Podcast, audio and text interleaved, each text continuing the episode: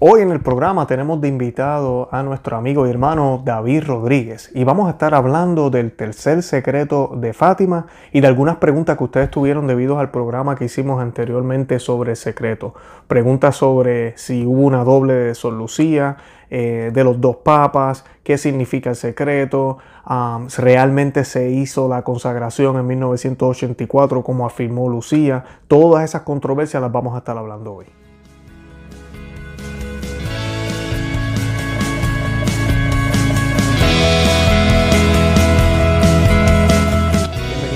Conoce, Ama y Vive tu Fe. Este es el programa donde compartimos el Evangelio y profundizamos en las bellezas y riquezas de nuestra fe católica. Les habla su amigo y hermano Luis Román y quisiera recordarles que no podemos amar lo que no conocemos y que solo vivimos lo que amamos. Hoy, como les dije, vamos a tener a nuestro amigo y hermano David Rodríguez. Eh, si vieron ya el programa anterior eh, sobre la Virgen de Fátima, eh, ya conocen a David, pero para los que no saben quién es él, él es conferencista eh, católico, maneja varios portales de internet, entre ellos también está el apostolado de San Vicente Ferrer de Texas. Es hermano del padre eh, Michael Rodríguez, que posiblemente han escuchado las homilías del padre Michael Rodríguez que colocamos aquí en el canal. Y además de eso también pues es conferencista, trabaja muy de cerca también con el Fátima Center. Y pues él es un experto en Fátima, o sea que nos va a estar hablando de eso hoy un poco. Y ya nos habló en el programa anterior. Toda la descripción del programa la vamos a colocar aquí debajo, toda la información, el enlace y eso para que puedan escuchar ese programa, puedan verlo y puedan entender un poco más de todos los detalles de la Virgen de Fátima. Eh, yo los invito también a que visiten el portal de ellos. Eh, estoy colocando también la información en la descripción de este programa para que puedan pues, visitar las otras homilías que ellos colocan ahí, material que colocan en inglés y en español para que podamos seguir aprendiendo de nuestra fe católica. También los invito a que visiten el nuestro, conoceamavivetufe.com, que se suscriban aquí al canal en YouTube como siempre se los he pedido y que compartan este video en Facebook, Instagram y Twitter. Nada, de verdad que los amo en el amor de Cristo y Santa María, ora pro nobis. Muy buenos días, buenas tardes, buenas noches. Hoy nos encontramos con nuestro hermano eh, David Rodríguez, hermano del padre Michael Rodríguez, que nos acompaña hoy. Eh, ya yo sé que muchos de ustedes lo conocen eh, y pues él nos estuvo acompañando hace un tiempito ya con un tema que hicimos sobre la Virgen de Fátima y hoy pues vamos a estar hablando un poquito de algunas de esas dudas que ustedes tuvieron y vamos a, a compartir un poco sobre eso ahorita. Eh, David, como empezamos la otra vez, yo no sé si te recuerdas, eh, no me acuerdo si lo hicimos en latín, pues yo siempre empiezo los programas con un Ave María, eh, puede ser en español o en latín, no importa. si tú quieres, yo hago la primera mitad, tú haces la segunda para encomendarnos a la Santísima Virgen, para que sea ella quien se manifieste aquí, interceda ante nuestro Señor Jesucristo, para que todo lo que digamos está en este programa sea de agrado para el Señor y que cale hondo en el corazón de cada uno de los oyentes y de los que nos están viendo en formato de video. Eh, y esta oración la vamos a hacer en el nombre del Padre y del Hijo y del Espíritu Santo. Amén. Ave María, gratia plena, Dominus tecum, benedicta tu in mulieribus, et benedictus frutus ventris tui, Jesús. Santa María, Mater Dei, ora pro nobis peccatoribus, nunc et in mortis nostre. Amén. Amén. En el nombre del Padre, y del Hijo, y del Espíritu Santo. Amén. Amén. Bueno, David, el programa que, hicimos nosotros, a los que nos están viendo, si usted no ha visto todavía el programa que hicimos con David, vamos a colocar el enlace de ese programa en la descripción de este video para que lo puedan ver. Eh, ahí hablamos de todo lo relacionado con Fátima. David nos hizo una, un resumen de toda la historia de los, del mensaje de Fátima, eh, de cómo se dividen los tres secretos, qué significa. Bueno, él habló de todo, habló de los videntes, nos habló un poco de todas las consagraciones que se han hecho y cómo pues eh, no se ha cumplido todavía eh, la voluntad de la Santísima Virgen como ella quería esa consagración. Eh, hablamos de los errores de Rusia. Bueno, el programa fue un programa muy completo. David hizo un trabajo excelente en ese programa y la acogida del programa fue muy buena. Así que si usted no lo ha visto, yo les recomiendo después que termine de ver este hoy, que vaya y vea ese. Ahí le estamos dejando los enlaces para que lo puedan ver. y hoy lo que vamos a hacer, vamos a contestar algunas de las preguntas que nos dejaron, que creo que me parecieron muy interesantes eh, y pues para aclarar un poco sobre, sobre el tema de Fátima. La, la primera pregunta que me hicieron, que a mí me pareció bien eh, eh, importante a la misma vez porque yo había escuchado de estos rumores, dicen, me preguntan, dicen que algunos dicen que tienen estudios significativos sobre Fátima y afirman que la última Lucía fue una impostora, que de hecho Lucía supuestamente murió en el 1949, que no murió en el 2005, si no me equivoco, creo que es el año que ella falleció. Eh, David, ¿has escuchado de eso? ¿Qué información tienes para aclararle eso? Y si, a mí, ¿por qué, ¿por qué se dicen estas cosas de que hay una impostora? Pues fíjate, muy interesante. Sí he oído eso. Hay gente que ah, tiene esas opiniones, entonces hay esos rumores. Y realmente quiero poner como hincapié en esas dos palabras. Ah, creo que es muy importante que todos entiendan que si uno quiere creer esto, sí es opinión, eh, no es algo indudable y no es que tenemos certeza con esto. Lo que sí me pareció interesante, que todavía nunca había oído yo, y, por eso me, interesaría saber el, precisamente el por qué, que alguien dijo que ella murió en 1949. Eh, mm. Eso sí me hace ah, un poquito extraño. No he oído ese, esa fecha, ese año.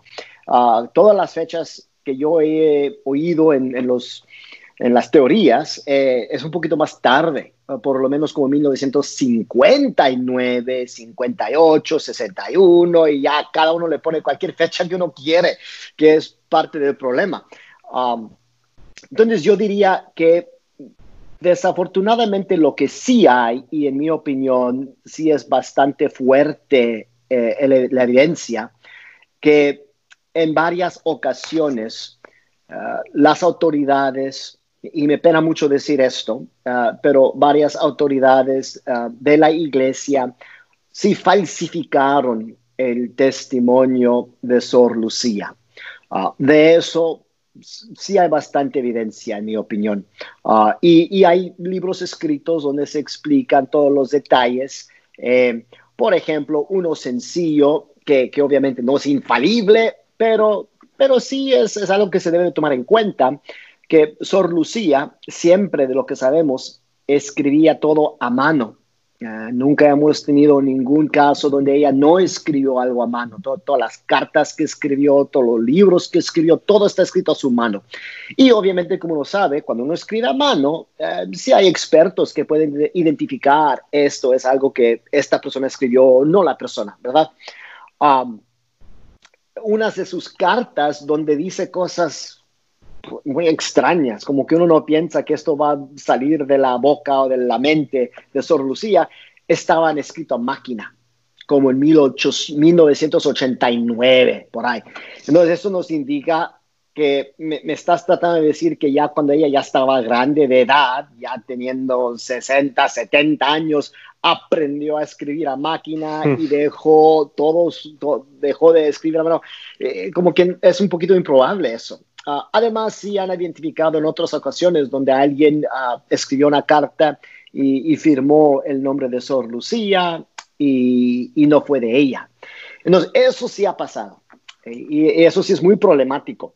Eh, y por eso yo creo que es una de las razones que estas teorías eh, existen, de que uh, hay una impostora. También hay bastante evidencia um, que en varias ocasiones, cuando salió a público Sor Lucía, por ejemplo, a, a saludar al Papa Juan Pablo II, um, han tomado fotografías y han hecho un análisis, en mi opinión, bastante completo.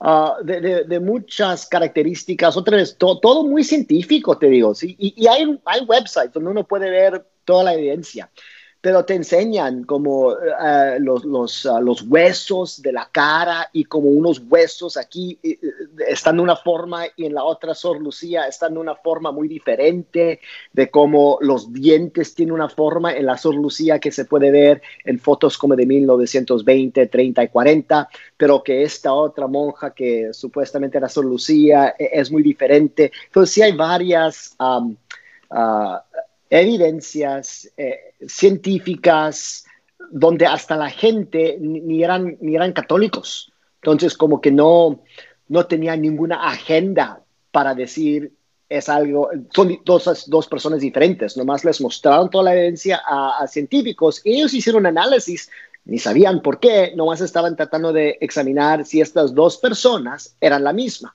Y por muchas razones salen que, que no eran la misma. Eh, entonces, ah, y luego también lo que pasa es que cuando esa Sor Lucía salía, esa, esa monja hacía cosas, por ejemplo, no muy uh, conformes a lo que nosotros uh, sabíamos era el carácter de, de Sor Lucía. Entonces, por eso yo, yo sí pienso que es muy probable. Ahora, también digo, uso la palabra probable porque no sé con certeza, pero sí creo que es muy probable que en algunas ocasiones ah, falsificaron algo escrito por Sor Lucía y hasta falsificaron una persona, que sacaron otro, un doble, que como trataron de indicarle al mundo que era la Sor Lucía, pero en verdad no fue. Eh, y yo creo que sí hay bastante, como te digo, evidencia para decir que eso es, eso es bastante probable. Ah, eh, y por eso existen estas teorías. Ah, ahora, de allí yo creo que muchos sacan hasta más teorías que en mi opinión ya no tienen suficiente base en, en lo que podemos saber con, con poquito más, no ni certeza, pero con más probabilidad. Por ejemplo, esto que ella murió en 49, o que ella murió en 69, o que ella murió aquí, que de ahí yo digo, no, pero ¿cómo lo sabe? O que, o que, por ejemplo, a partir de, y ahí le pones tu fecha, la que tú quieres, cada uno tiene su teoría, a partir de tal y tal fecha, ah, siempre fue alguien falso. Especialmente si tú tienes la opinión que murió. Por ejemplo, si tú dices que murió en 49, entonces también tienes que decir que a partir del 49 todo lo que tenemos ah, de Sor Lucía fue falso, fue alguien, un doble. Y ahí es donde yo empiezo a ver que hay muchos, muchos problemas. Ah, por ejemplo, eh, la entrevista a lo mejor más famosa de Sor Lucía que todos deben leer y, y, releer. Eh, ocurrió en el 26 de diciembre en 1957. Es fecha fácil de recordar porque es el día después de la Navidad y fue un sacerdote, si, si recuerdo, era, era mexicano, este sacerdote que estaba encargado del causo para la canonización de Jacinta y Francisco, y ya estaba haciendo sus investigaciones. Entonces, él fue a entrevistar a Sor Lucía y, y, fue una entrevista, como se dice, explosivo. Dijo Sor Lucía bastante ahí. Y en mi opinión, lo, lo que yo pienso es que por medio de la Virgen María y su oración, mm, a lo mejor algo, algo ya místico, algo sobrenatural. Y yo pienso que Sor Lucía ya sabía que esto iba a ser la última entrevista que ella iba a poder dar de una forma pública. Y por eso es muy importante, porque ella nos dice en esa entrevista más que como en cualquier otra ocasión, ah, como que trata de llegar casi, casi hasta el tercer secreto. Si todos se recuerdan, ah, por orden de la Virgen María, el tercer secreto se tenía que revelar en el año 1960 o antes, pero ya para 60 se tenía que revelar a todo, todo el mundo, incluso para mí, para ti, para todos. Todos debemos de saber este tercer, el contenido del tercer secreto. Ah, lo que pasa es después de esa entrevista, eh, como que las autoridades en el Vaticano se Ah, no sé, por decir, se asustaron, hubo más caución, ¿qué está pasando aquí? se enojaron con el sacerdote, eh, lo trataron de silenciar, aunque cuando por primera vez ah, publicó la entrevista, no había ningún problema, el obispo dio la aprobación y todo, pero después como que empezaron a decir, no, esto es falso, esto no es verdad, lo silenciaron a él, lo quitaron a él del puesto y luego vino la orden del Vaticano que ya la Sor Lucía no podía hablar, ah, no podía dar entrevistas, no podía dar ninguna forma pública. Y a partir de esa fecha, que es como ya en 1958, 59, es cuando Pío uh, duodécimo ya falleció y eligieron al Papa Juan XXIII, que hubo una orden directamente del Vaticano y del Papa que iban a silenciar Sor Lucía. Entonces, ese punto ya ella nunca jamás pudo hablar de una forma pública o libremente o abiertamente sobre, ah, sobre Fátima. Y hasta para visitarla o hablar con ella, obviamente ella estaba en clausura, pero para visitar a Sor Lucía uno necesitaba eh, la autoridad eh, explícita del Papa. Entonces ya pocos fueron a visitarla y ya no, ya no dio muchas entrevistas después de ese tiempo. Entonces yo también digo, si murió en 49, entonces, ¿por qué, ¿por qué todo ese pleito? Y como que no hay un sentido de por qué la trataron de silenciar en 58, 59, y, si había ya, si la vidente verdadera hubiera fallecido hasta realmente antes de 2005, um, y empezaron a usar una doble siempre, en todas las ocasiones que Sor Lucía dijo algo o escribió algo o dio una entrevista con alguien se me hace muy raro porque entonces las autoridades que estaban, por decir, controlando el doble, hubieran tenido la oportunidad de, que esta doble hubiera dicho muchas otras cosas para apoyar el punto de vista que ellos quieren promover. Entonces, el, punto de vista que, se, que es como lo oficial es que ya todo de Fátima se acabó. La profecía de Fátima está en el pasado, ya se ha cumplido, ya no nos tenemos que preocupar de Fátima, eh, la consagración ya se hizo en 1984 por Juan Pablo y realmente lo único que nos queda ahora es que pues sí hay que rezar el rosario, eso es importante, e, eso que como que se nos deja de Fátima, pero ya, ya no hay nada más. Entonces eso es mm. como lo, lo más oficial. Ah, podemos hablar también del asesinato del Papa. No, no, eso ya pasó en 1981 cuando intentaron de asesinar a Juan Pablo II, pero pero no lo lograron, él sobrevivió, la bala, un milagro, intercesión de la Virgen de Fátima, etcétera, dicen. Entonces, eh, eh, como que lo, oficial que sale de, obispos y de cardenales y que muchos lo creen es que ya Fátima está en el pasado, ya no trata de nuestro tiempo, que es un gran, gran, gran error. Eh, es una gran mentira. Y yo digo, si realmente Sor Lucía había fallecido, entonces en, cualquier año, ponle 65, ponle 80, ponle 95. Entonces, en esa ocasión, cuando salió el doble, pues ¿por qué no, y, ¿por qué no sacaron más información del doble? ¿Por qué no el doble dijo más cosas para apoyar esa posición oficial? que también nunca pasó. Entonces, esas son las razones porque yo lo dudo. Y, yo sí todavía tengo la opinión, la opinión que murió en 2005, ah, porque pienso que, que, que, cualquier otra cualquier otra opinión todavía te, pone como en más problemas y hay otras cuestiones que no se pueden solucionar muy bien. Por ejemplo, otra cosa que para mí es muy importante es un término que, una frase que Sor Lucía usaba y la usó, usó esta frase, la desorientación diabólica. Ah, la usaba varias veces en varias cartas que escribió a, por ejemplo, sobrinos que eran sacerdotes y otros, y, y ya para 1970 antes no, pero ya en una de sus cartas que vienen en los 70 es cuando empieza a escribir, porque la gente está preguntando, por ejemplo, a Solucia, pues, ¿qué está pasando? Ya es cuando entraron muchos cambios en la doctrina, muchos cambios en la liturgia, y, se ve un caos dentro de la iglesia, muchos sacerdotes abandonando su, ah, su vocación, ya no viviendo como sacerdotes, muchas monjas ¿verdad? Ya saliéndose de los conventos, etcétera. Entonces, eh, los que saben, los que vivieron o estudian la historia, saben que en los 70, en esos años, en esa ah, decena de años, era un tiempo difícil para la Iglesia Católica y la gente le estaba escribiendo a Sor Lucía y Sor Lucía sí decía, hay una desorientación diabólica ahorita, hasta dentro de la Iglesia. Entonces yo me pregunto, y para mí eso es tan tan preciso. Yo siempre ando claro. eso. Yo, yo lo veo siempre y digo, esta es otra indicación de la desorientación diabólica, esta es otra indicación, y hay tantas. Podemos hacer todo un show, eh, las, las indicaciones que sí estamos bajo una gran, gran desorientación diabólica.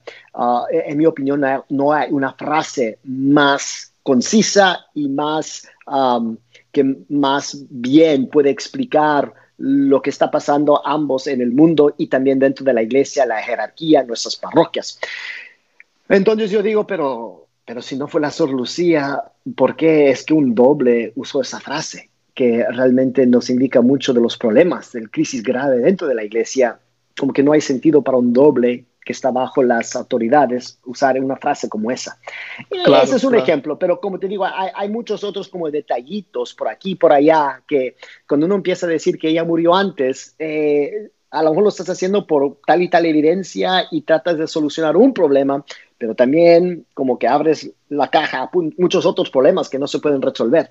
Entonces, en mi opinión, no hay la necesidad de decir que murió antes especialmente si uno dice, sí, es muy posible y muy probable que unas de sus cartas se falsificaron, hasta entrevistas se pueden falsificar fácilmente, especialmente si nomás están escritas, y, ah, y también pueden eh, sacar un doble.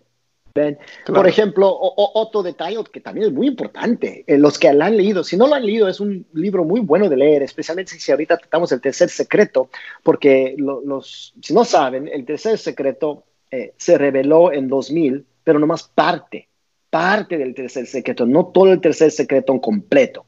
Ah, hay varios individuales, uno se llama Antonio Sochi, es um, reportero en Italia, es italiano, podemos hablar un poquito de él, y también otro señor, Chris Ferrara, que es abogado aquí en los Estados Unidos, pero ellos dos han escrito libros buenos acerca de, lo que y están en inglés y en español disponibles, pero donde explican por qué sabemos, y ahí sí sabemos con certeza, no hay, es indudable que, uh, que todo el tercer secreto no fue revelado. Bueno, lo que pasó después de 2000 es el cardenal, era el cardenal Tarcisio Bertone, fue hablar con Sor Lucía porque querían eh, que Sor Lucía básicamente aprobaba eh, que ella dijera que estaba de acuerdo con la explicación oficial que el Vaticano dio en su interpretación del tercer secreto. Y eso se puede leer en el sitio del Vaticano, todavía está ahí lo que eh, Tarcisio Bertone escribió. Entonces él fue y tuvo entrevista con ella. Ahora es muy interesante porque qué raro, él fue a dar una entrevista con Sor Lucía. Podríamos decir, esto es la entrevista más importante acerca de todo lo de Fátima y todo el mundo católico quiere saber lo que está pasando. Y nunca mostraron ningún ninguna, uh, video de la, de la entrevista. Y uno dice, eso es que tan raro. Tú y yo, que somos, que somos nadie, aquí podemos grabar un video ¿verdad? De claro, no es tan difícil. Y tú y yo, ya, tú no puedes decir, David dijo tal y tal cosa, que no dije, porque aquí está el video. Pero nada grabaron de video. No sacaron ninguna grabadorcita para ni grabar la, la voz. Entonces, ni video, ni la voz, ni tuvieron a alguien ahí que podía estar como, como tomando notas para tener eh, la, en inglés es el transcript de, de la entrevista. ajá, la eh, el, ¿Transcripción? El transcripción, ya, transcripción creo, ya. Transcripción. Y uno dice, pero ¿cómo? En, en los casos más básicos, donde uno va en frente de un juez, porque te quieren multar porque no paraste en un semáforo o algo así, ¿verdad? Ahí, ta, ta, ta, ta, hasta la secretaria escribieron todo. Y, esto es, una cosa chiquita, ¿verdad? De 25 dólares que voy a tener que pagar o no. Y ahí todo está bien, bien, bien grabado. Entonces tú me dices que ahí va un cardenal desde Roma a Portugal para visitar a Sor Lucía con una entrevista que es la más importante de todo para decir si es verdad lo que el Vaticano está diciendo, si es verdad que la consagración ocurrió y luego no saca ninguna entrevista. Y si Sor Lucía hubiera dicho, si hubiera dicho, sí, la consagración de hizo, ¿cómo no van a sacar eso en video? ¿Cómo no van a sacar eso en toda la grabación para mostrarle a todo el mundo? Miren, Sor Lucía dijo, pero nunca sacan eso. Eh, no, eso es muy interesante. Y como te digo, ningún uh, récord, ningún archivo de esa entrevista se ha hecho pública. Entonces, todo fue nomás entre esas dos personas y otro obispo sacerdote que estaba ahí Ah, era la, la, superiora, estaba ahí, eso es lo que sabemos, como cuatro personas en este cuarto de la entrevista, y lo único que sabemos es lo que el cardenal quería decir de la entrevista. Y muy interesantemente, cuando le empezaron a hacer más y más preguntas, y esto salió hasta en televisión de Italia, como que el cardenal andaba cambiando el cuento cada vez, que solo Lucía dijo mm. esto, luego que no, que dijo eso, que dijo esto, y siempre le andaba cambiando, entonces ya sabían que, que estaba diciendo mentiras y no estaba diciendo todo, no era veraz todo lo que el cardenal estaba diciendo. Y todo esto está muy, muy escrito en esos libros que mencioné de Antonio Sochi y de Chris Ferrara. Pues otra vez yo digo, esto ya fue después de 2000, cuando el tercer secreto fue revelado públicamente. Yo digo, pero si Sor Lucía ya estaba muerta antes del 2000, ¿por qué todo ese, e, ese, ese pleito, eh, todo eso, ese show? Nomás podía sacar un doble, que el doble decía lo que ellos querían, la podían hasta grabar o lo que sea, y podían decir, aquí está la evidencia, si tenían un doble. Entonces, para mí, todo eso de la entrevista después de 2000, que es muy importante, como que no, no, no, no, no concuerda con la, con la teoría de que Sor Lucía murió antes de 2005. No, no hubiera habido una, ninguna necesidad de, tener los eventos como ocurrieron. Claro, oye, y, ahí tú hablando ahora de lo del 2005, entonces tú crees que eso no fue Sor Lucía. Lo del 2000, no del 2005, lo del 2000, discúlpame. Lo del año 2000. Lo que dijo el cardenal, ¿tú crees entonces que no hubo ninguna confirmación por parte de Lucía? Sí, eh, no, no, no, sé si hay como dos cosas aquí. Lo que pasa es que yo, yo sí creo que hubo una entrevista entre Cardenal Bertone y Sor Lucía, pero nosotros no sabemos qué, qué fue, qué, qué, se dijo, qué, qué dijeron, porque no tenemos la evidencia, no nos, no nos dijeron las preguntas, no nos dijeron lo que Sor Lucía dijo, nomás tenemos el testimonio del cardenal después, que él dice, eh, Lucía dijo tal y tal cosa, y hasta él escribió un libro, que, que, que Sor Lucía dijo eso, eso, pero cuando empezaron a hacer más preguntas, empezó a cambiar lo que supuestamente había ocurrido y qué se había dicho, y otra vez, si uno quiere todos los detallitos, por ejemplo, porque son importantes para saber cuando uno está diciendo una mentira. Esos detalles sí son importantes. Pero ahí es donde uno puede leer ese libro y ahí te dan la entrevista. Y, era muy uh, una gran vergüenza para el cardenal porque hasta estaba en la televisión pública y lo estaban filmando, donde era obvio que ya él estaba cambiando su historia. Uh, entonces no se vio bien para el cardenal. Sí. Yo me acuerdo cuando en el 2000 salieron todas esas noticias hasta en los grupos que tal vez no, estamos muy no estábamos muy informados, se respiraba algo extraño. Todos sabíamos.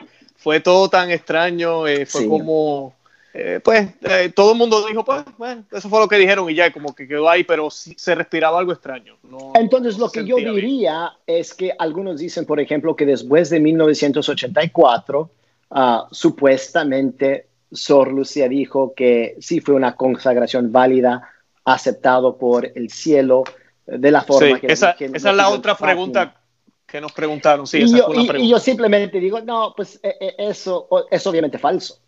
Y yo sí he oído eso, entonces sí existe y entiendo por qué hay gente que lo cree, pero no concuerda, no concuerda con la verdad ni la realidad. Eh, otra vez, sí, había, sí falsificaron lo que Sor Lucía había dicho, uh, sí hay cartas que están escritas que supuestamente firmado por Sor Lucía, pero no fueron escritas por Sor Lucía. Y hasta pueden decir, como una, tuvimos entrevista con Sor Lucía que tal y tal fecha y dijo tal y tal cosa, pero, pero no hay evidencia. Entonces, en todos esos casos, cuando dicen que Sor Lucía dijo que ah, la consagración fue válida o que la visión, la interpretación del tercer secreto del Vaticano es correcto. Um, de ahí nunca tenemos ninguna evidencia. Siempre es que alguien o alguien más nos está diciendo eso, por ejemplo. Um, no hay directamente evidencia que Lucía dijo eso. Eh, pero, pero lo más fácil para la consagración, no sé si lo mencionamos la vez pasada, pero lo más fácil para la consagración, donde ya nadie puede dudar, es que la Virgen María no va a decir mentiras. La Virgen María tiene todo poder, es omnipotente con Dios por orden de la gracia Um, Dios es omnipotente por su naturaleza, pero la Virgen María, um, eh, Dios le concede todo a la Virgen María que ella le pide. Y por eso los teólogos y los santos escriben que la Virgen María es omnipotente por orden de la gracia, porque si le pide algo a su hijo, se va a cumplir. Eh, entonces, cuando ella nos hace una promesa que va a haber paz en el mundo, cuando ella nos hace una promesa que la nación de Rusia va a convertirse a la única fe católica que salva, la fe católica que salva de la única iglesia católica, es decir, van a estar, se van a someter, van a estar sometidos a la obediencia al Papa. Eh, y dice que eso es lo que va a pasar después de que se hace esa consagración. Y obviamente eso no ha pasado. no ha pasado. Correcto. Y, desde 1984 ya vamos en que unos 20, 30, 36 años Claro. 36 ah, años que la, que la Virgen María no está cumpliendo con su promesa. Eh, eh, en mi opinión, eso es blasfemia, es sacrilegio pensar de esa manera. Entonces, para mí, es, y, muchas veces cuando le explico eso a la gente, se dan cuenta y dicen, sabes, tienes razón. Tienes razón. Y hasta Juan Pablo mismo, hay otra vez cardenales que estaban junto con él y obispos y otros que dijeron que después de la consagración de 84, que es la más famosa, todos como que apuntan a esa, tratando de decir que esa fue la verdadera, la del 84.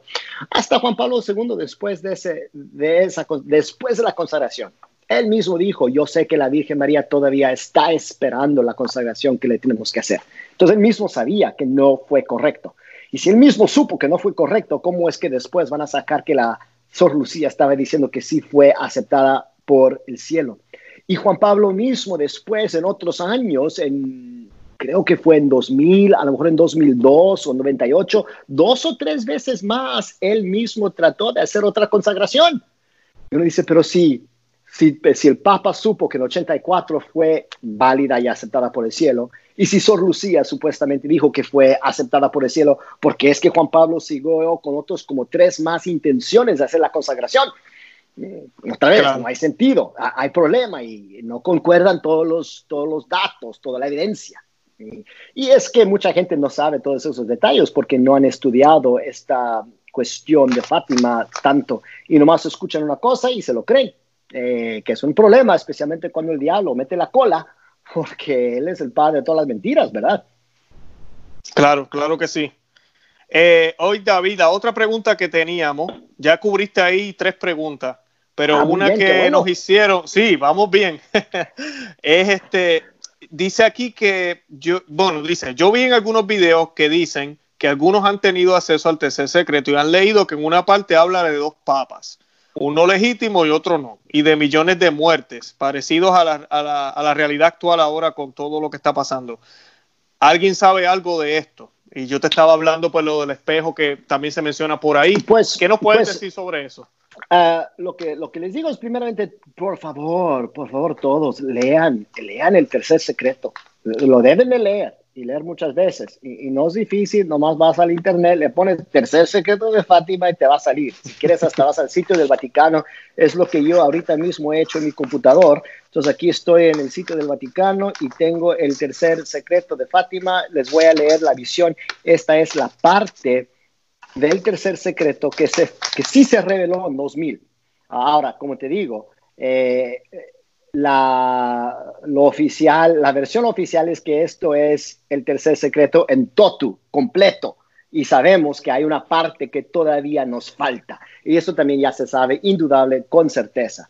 Ah, pero de todos modos, hay que leer esta parte y, tener esta visión en la mente, porque sí es una profecía que la Virgen María nos dio. Eh, en 1900, en el 13 de julio 1917, es cuando les da el secreto de Fátima a los niños, y hubo dos visiones. La primera visión, también muy importante y muy verdad, es la visión del infierno. Entonces los niños ven el infierno y ven que muchas almas están cayendo al infierno y están muy espantados. Y luego la Virgen María empieza a aclarar por qué les mostró esto. Entonces hay una visión y luego hay palabras de la Virgen que explica esto, que también, también nomás si uno empieza, piensa en la estructura, es como muy sacramental, así es como Dios trabaja muchas veces. Dios en, los sacramentos siempre hay acción y luego palabras que explican la acción, ¿verdad? Hay, hay, el cuerpo y, es, este es mi cuerpo. Entonces hay una acción y las palabras y así se nacen los sacramentos y es, es como Jesús se encarnó, ¿verdad? Toma un cuerpo, acción, pero también entonces nos habla hasta en su crucifixión. Podríamos decir que la última cena y la crucifixión son parte del mismo misterio, Ah, en la crucifixión Jesús no pudo hablar mucho por el sufrimiento, pero dio la explicación de su muerte en la última cena cuando todavía estaba con sus doce discípulos. Entonces hay que leer todo lo que él dijo en la última cena, por ejemplo, en los capítulos 14, 15, 16 y 17 de San Juan y en los otros evangelios sinópticos también, y entender que Jesús nos está explicando todo lo que va a pasar en las siguientes 12 horas de su pasión. Entonces siempre hay palabras y explicación de lo que, eh, del evento, lo que se está ocurriendo. Ah, y Jesús, Dios, se revela de esta forma porque así nos hizo a nosotros, ¿verdad? Nosotros somos iguales. Vamos a tener que hablar, pero también hay acción. Y unas veces uno puede hacer una acción y uno piensa, pues, ¿por qué hiciste esa acción? Entonces yo me explico y te digo, ¿por qué mi acción? Ah, ahora, sí, ahora conozco tu intención. Entonces eso es muy ser humano y por eso Dios nos habla. Pues la Virgen María está haciendo lo mismo en Fátima. Entonces muestra el infierno y les explica cómo muchos, muchas almas están cayendo al infierno. Y para prevenir eso, que Dios quiere salvar al mundo, pero lo va a hacer por medio de la devoción al Inmaculado Corazón de María, que esa es la gran gracia que el mundo en nuestros tiempos están recibiendo, que es una gracia que las otras épocas de la historia de los cristianos no han recibido esa gran gracia. Es una tremenda gracia que ahora Dios está diciendo, por ejemplo, les voy hasta dar mi, propia madre y su propio corazón para salvarlos a ustedes. Y por eso también Lucía dijo en esa entrevista de 1957 con el padre Alfonso, la última entrevista pública, que esta ya es la última oportunidad que el mundo tiene. Si rechazamos el corazón inmaculado de María que nos está ofreciendo Dios en esta ah, aparición de Fátima, este mensaje, que ya no va a haber otra oportunidad para el mundo salvarse. Entonces, por eso la Virgen María dice, ya yo soy la única opción, soy la única solución que les queda al mundo. Yo soy el la, la, única que los puede salvar porque es mi inmaculado corazón que tiene todas estas gracias, ah, que está unido al Sagrado Corazón y es como Jesús, es su propia voluntad de Dios que sea así. Y explica entonces si se consagra Rusia, si hay esta devoción de la reparación de comunión en los primeros sábados, son, son los dos, ah, las dos maneras que la Virgen María identificó para promover esta devoción mundial a su corazón para que ella pueda reinar junto con el Sagrado Corazón de su Hijo amado, ¿verdad? Dice, entonces, si eso se hace, va a haber paz en el mundo, ¿verdad? Rusia se va a convertir, pero si no se hace y da las profecías, entonces Rusia va a desparramar sus errores por todo el mundo, va a haber guerras, va a haber mucho sufrimiento, el Papa va a sufrir, va a haber otras guerras peores, etcétera, etcétera. Ya sabemos. Entonces, todo eso fue como explicación de la visión. ¿Por qué tantos están cayendo en el infierno? ¿Verdad? Por eh, por los errores de Rusia, por no tener esa devoción al Inmaculado Corazón. Y luego viene la segunda visión, de eso es lo que vamos a leer. Y obviamente después de esta segunda visión, también la Virgen María aclaró la visión para que los videntes podrían entender lo que habían visto. Y eso es lo que nunca se ha revelado. Entonces, las palabras de la Virgen tan potentes que le van a dar como un seguimiento, un desarrollo más profundo, más completo a la visión, es lo que no dijeron, nunca lo han mencionado. Y esas palabras son clarísimas porque todo lo debemos de saber. Ahora, ahora sí, aquí viene la visión.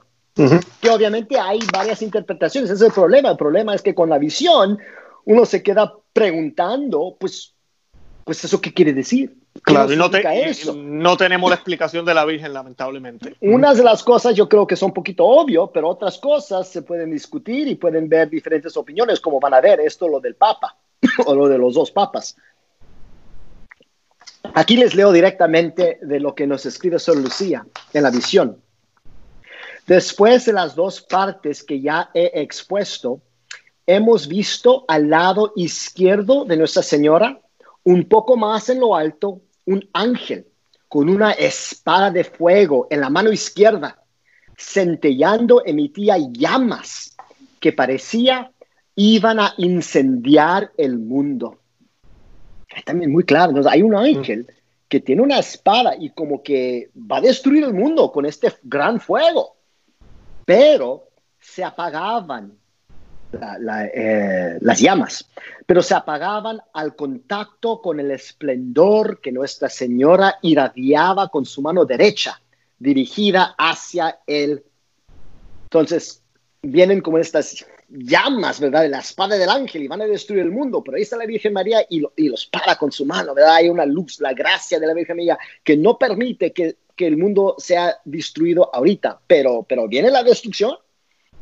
El ángel, señalando la tierra con su mano derecha, dijo con fuerte voz, penitencia, penitencia, penitencia. Tres veces lo dice.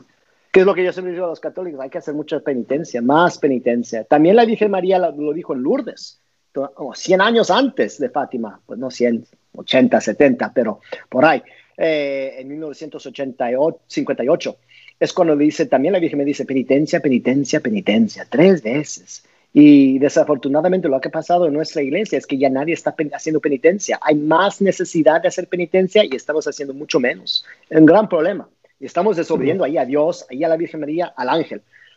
Um, y luego dice, después, este, entonces está viendo el ángel, está viendo la Virgen María y luego dice, y vimos en una inmensa luz que es Dios. Y eso pasa en muchas de las visiones. Cuando la Virgen María venía en Fátima, les, luz salía de sus manos y en esa luz los niños entendían que estaban en Dios y se podían ver en Dios, podían ver la verdad, Emite lucem et veritatem tuam. Siempre me recuerdo esas palabras del Salmo 42, como empieza la misa, que siempre le pedimos a Dios, envíanos tu luz, ¿verdad? Y tu verdad.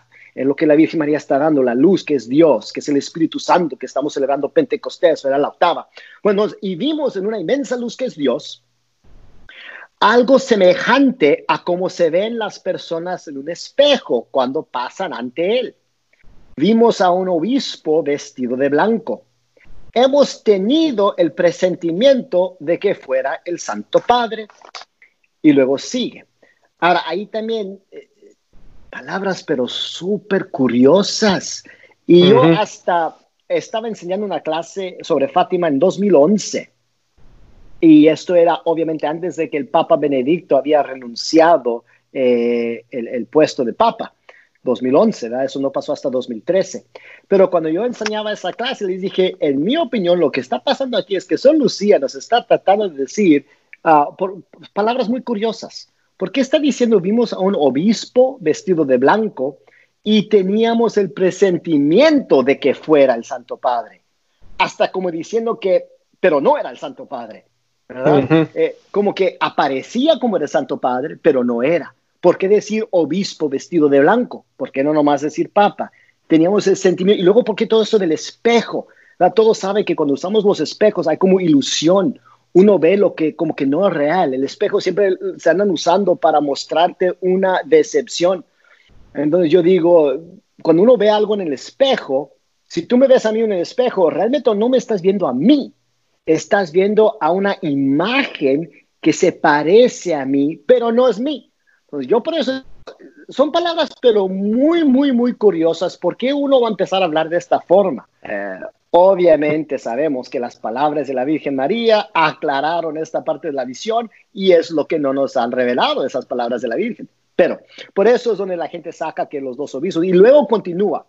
Y luego dice, también vimos a otros obispos, sacerdotes, religiosos y religiosas subir una montaña empinada en cuya cumbre había una gran cruz de maderos toscos, como si fueran de alcornoque, con la corteza. El Santo Padre, antes de llegar a ella, entonces, ahora noten, ahora sí menciona el Santo Padre y no hay ninguna duda, no hay nada, no hay obispo vestido de blanco, no hay espejo, dice el Santo Padre. Entonces, si, puede hablar en la visión del Santo Padre, ¿por qué no usó esa misma frase eh, hace, hace dos líneas? Eh, por eso también es, muy, curioso. Ahora sí es el Santo Padre. El Santo Padre, antes de llegar a ella, a, la cruz, atravesó una gran ciudad, medio en ruinas y medio tembloroso, con paso vacilante, apesadumbrado de dolor y de pena, rezando por las almas de los cadaveros que encontraba por el camino. Como que vemos que el padre obviamente está caminando por una ciudad destruida por la guerra, hay muchos cadáveres, muchos muertos y hasta él como que ve las almas y está rezando por el alma. Se, me indica a mí que es un santo padre muy santo, muy místico. Llegado a la cima del monte, postrado de rodillas a los pies de la gran cruz, fue, fue muerto por un grupo de soldados que le dispararon varios tiros de arma de fuego y flechas. Otra vez un detalle, un detalle, un detalle muy curioso. Armas, ok, balas, ¿verdad? Pero también flechas. Entonces los soldados lo matan, lo van a asesinar. Es un asesinato público como, ¿verdad? Um, ¿Cómo dice? Firing squad. Um, no me acuerdo el término del fuego. Eh, eh, bueno, el fuego. Bueno, pues es algo muy, no, sé cómo traducirlo, pero ya público. Oficial. Eh, y los soldados están ahí, le tiran balas y como para hasta asegurarse que va a morir, le tiran flechas también. y, eso sí es curioso, uno se pregunta, ¿por qué flechas? Flechas, sí. Ah, eso es algo como antiguo, unos han pensado, pues a lo mejor es porque hay una guerra tan terrible que uno no quiere gastar tantas balas para matar a un hombre, entonces le echan flechas también porque las flechas no cuestan tanto. Yo, yo no sé ahí, pero le tiran flechas y, y arma de fuego y del mismo modo murieron unos tras otros los obispos, sacerdotes, religiosos y religiosas y diversas personas seglares hombres y mujeres de diversas clases y posiciones. Entonces hay como una gran procesión en este monte, fuera de la ciudad. Se van acercando a la cruz, allá los esperan los soldados con las balas y con las flechas, el Santo Padre primero, y luego todo en la orden de la jerarquía de la iglesia. Y luego vienen los obispos, y luego vienen sacerdotes, y luego los monjes y las monjas, y luego hasta los laicos vienen y tras, tras, tras, nos están asesinando a todos estos católicos en esta monte. Es algo terrible de ver, un gran, gran, gran martirio. Y luego dice, bajo de los brazos de la cruz había, había dos ángeles, cada uno de ellos con una jarra de cristal en la mano, en, los, en las cuales recogían a la sangre de los mártires. Entonces, todos estos mártires que se están muriendo, los ángeles están ahí bajo la cruz y, están ah, juntando toda la sangre de los mártires y luego regaban con ella las almas que se acercaban a Dios. Entonces, las almas de todas esas gentes que se están muriendo y se está yendo al cielo, ahí están los ángeles como los sacerdotes en la misa que nos tiran el agua bendita, pero ellos tienen la sangre de los mártires y están uh, purificando a estas almas para que lleguen al cielo con la misma sangre de los mártires. Obviamente hay una gran teología ahí de la sangre de los mártires, la sangre de Cristo, um, pero vemos un gran martirio de los católicos. Entonces, obviamente hay una gran persecución. al Santo Padre lo van a matar muchos católicos los van a matar. Y, esto es parte de la profecía del tercer secreto de Fátima. Esto es lo que viene. Y el mundo hasta casi se va a destruir por fuego, esto del ángel, porque no hemos obedecido a la Virgen María. No sé, a lo mejor hace dos o tres años, oyendo esto, la gente pensaría, no, no, eso, quién sabe qué, pero ahora, después de todo lo que nos estamos viendo ahorita, uh, la situación en el mundo se está poniendo peor y peor y, yo te digo, en mi opinión, estamos ahorita nomás a lo principio. Todavía no se ha puesto muy duro, todavía nos va bien. Ah, debo de mencionar a lo mejor conjunto a esta visión que Santa Jacinta tuvo también varias visiones que no siempre reciben toda la atención que deben, pero ella sí vio una vez, dijo que vio a filas, filas de miles de personas hambrientes, Ah, muriendo de hambre, todas como en procesión, ah, sufriendo mucho, llorando mucho porque no tenían comida y se estaban tratando de acercar al Santo Padre, que el Santo Padre estaba rezando en una iglesia o casa o cuarto como abandonado, él estaba solo, estaba enfrente de una estatua de la Virgen María, probablemente fue el corazón inmaculado y que él estaba rezando ahí también que gente estaba afuera, que le estaban echando piedras, estaban tratando de, lo, estaban insultando, blasfemiando contra el Santo Padre. Y, y, al ver eso, ella preguntó, ¿puedo hablar de esto? Y Sor Lucía le dijo, no, no puedes hablar de eso, porque obviamente si hablas de esto, van a entender el tercer secreto. Yo digo, vale, mm. con eso se va a entender el tercer secreto. Pues yo aquí no lo entiendo todavía, pero, pero obviamente está conectado con el tercer secreto. yo creo que sí se trata de que a lo mejor Jacinta estaba viendo el momento cuando al fin el Santo Padre arrodillado antes de la Virgen María y la estatua de la Virgen María, el Inmaculado Corazón, estaba, por ejemplo, consagrando a Rusia, no sé, y, la gente estaba muriendo de hambre, la gente afuera lo estaba atacando, obviamente está sufriendo mucho. Es posible que eso es lo que Jacinta vio, no sabemos por certeza, pero sí vio que uh, un gran sufrimiento, persecución, el, Papa abandonado como solo. Eh, también hemos visto visiones del Papa solo, abandonado, nadie junto a él. Eso también como se está viendo, es muy espantoso como todo lo que estas visiones están realizando en, forma ahorita como todavía eh, nebloso. Pero, uh, pero sí, estas cosas van a pasar. Ya, ya nos, uh, nos ha preparado la Virgen María, hay que tener confianza en ella, no hay que asustarnos, hay que rezar el rosario fielmente cada día, hay que consagrarnos a la Virgen María, hay que ser devotos a su Inmaculado Corazón, hay que tener nuestro escapulario, todo lo que vimos la otra vez pasada, rezar las oraciones de Fátima, hacer penitencia, penitencia, penitencia, penitencia. Amén. Eso es lo que nos toca, ¿verdad? Porque no hay certeza de ninguno de estos mensajes y como dices tú, yo creo que, que los tiempos que vivimos, pues la gente está tratando como de buscar una explicación para tratar de conseguir una paz o una tranquilidad ¿verdad? Porque pensamos que si entendemos qué está pasando en la iglesia, qué está pasando en el mundo, entonces voy a estar tranquilo y se nos está olvidando lo que es más importante, que es buscar a Dios. Eh, penitencia, penitencia, penitencia, hacer el Santo Rosario.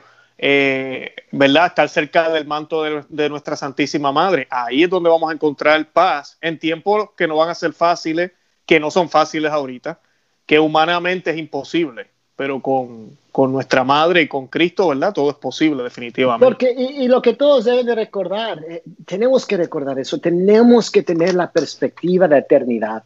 Eh, nuestra fe católica nos enseña eso. Um, pero también la Virgen María en Fátima nos está enseñando esto. Todo tiene una perspectiva de la eternidad. Es, tan bonito como cuando la Virgen María, por ejemplo, por primera vez aparece en mayo, el 13 de mayo a los niños. Inmediatamente lo que los niños empiezan a preguntar es, vamos a ir al cielo. Tal y tal persona que conocemos está en el cielo. No, tal y tal persona en el purgatorio, etc. No es siempre una perspectiva de la eternidad. Um, este mundo está pasando, este mundo no es nuestro hogar. Estamos aquí por un tiempo que en realidad es un tiempo muy corto. No le hace si tú vives 100 años, todavía es un tiempo muy corto en comparación con la eternidad. Y lo que posiblemente podemos sufrir en este mundo, aunque, aunque sí nos llena de temor, aunque estamos eh, llenos de precauciones, ¿verdad? Ah, ansiosos por lo que puede pasar. Eh, en realidad no, no, no es mucho. Hasta los mártires que les quemaron la piel, que los, eh, los torturaron de formas horribles, pudieron sufrir eso porque sabían que había un gran premio. Y nosotros tenemos que tener esa perspectiva. Es lo que les falta a tantos católicos y obviamente a toda la sociedad. Nadie está pensando en esto. Um, yo, te puedo asegurar, y, y, no es porque yo te lo aseguro, es porque la Virgen María y Dios lo asegura. Si tú permaneces fiel, ah, especialmente, por ejemplo, rezando tu rosario cada día fielmente a la Virgen María, ah, vas a salvar tu alma. La Virgen María no lo está haciendo muy difícil. El rosario puede solucionar todos los problemas. yo les digo, hasta mis hijos, que no son muy grandes, si un día nos llevan a un campamento de concentración Ah, nos apartan, y me llevan a la prisión por cualquier X razón, porque quiero adorar a Dios, nos separamos, etcétera. Yo no sé qué va a pasar, pero yo les digo, tienen que rezar su rosario cada día. Nunca dejen de rezar su rosario cada día. Y no nomás lo anden rezando así como tal, la, la, la, la, la. No, récenlo, pero récenlo de corazón. Récenlo con fervor, récenlo meditando en los misterios, pidiendo todas las gracias y virtudes que necesitamos de la Virgen María, realmente con atención, arrodillados. Esto es lo más importante que tú vas a hacer en el día, o obviamente si vas a la misa, está ahí la misa, pero, pero rezar el rosario es muy importante y eso nunca te lo pueden quitar. Hasta si te cortan la lengua y te cortan los dedos, todavía puedes rezar el rosario. Um, y, vas a ganar muchos méritos por eso. Entonces, no debemos de tener temor, debemos de confiar en Dios, debemos de confiar en la Virgen María y saber si nosotros somos fiel, Él también va a ser fiel y, vamos a ganar un gran premio y eso sí va a bastar para toda la eternidad. Y como dice la Sagrada Biblia, ¿verdad? Ni podemos entender, ni podemos uh, pensar, imaginarnos la gran gloria que va a existir y el gran gozo que va a existir en el cielo para los que aman a Dios. Amén, amén, bendito sea Dios.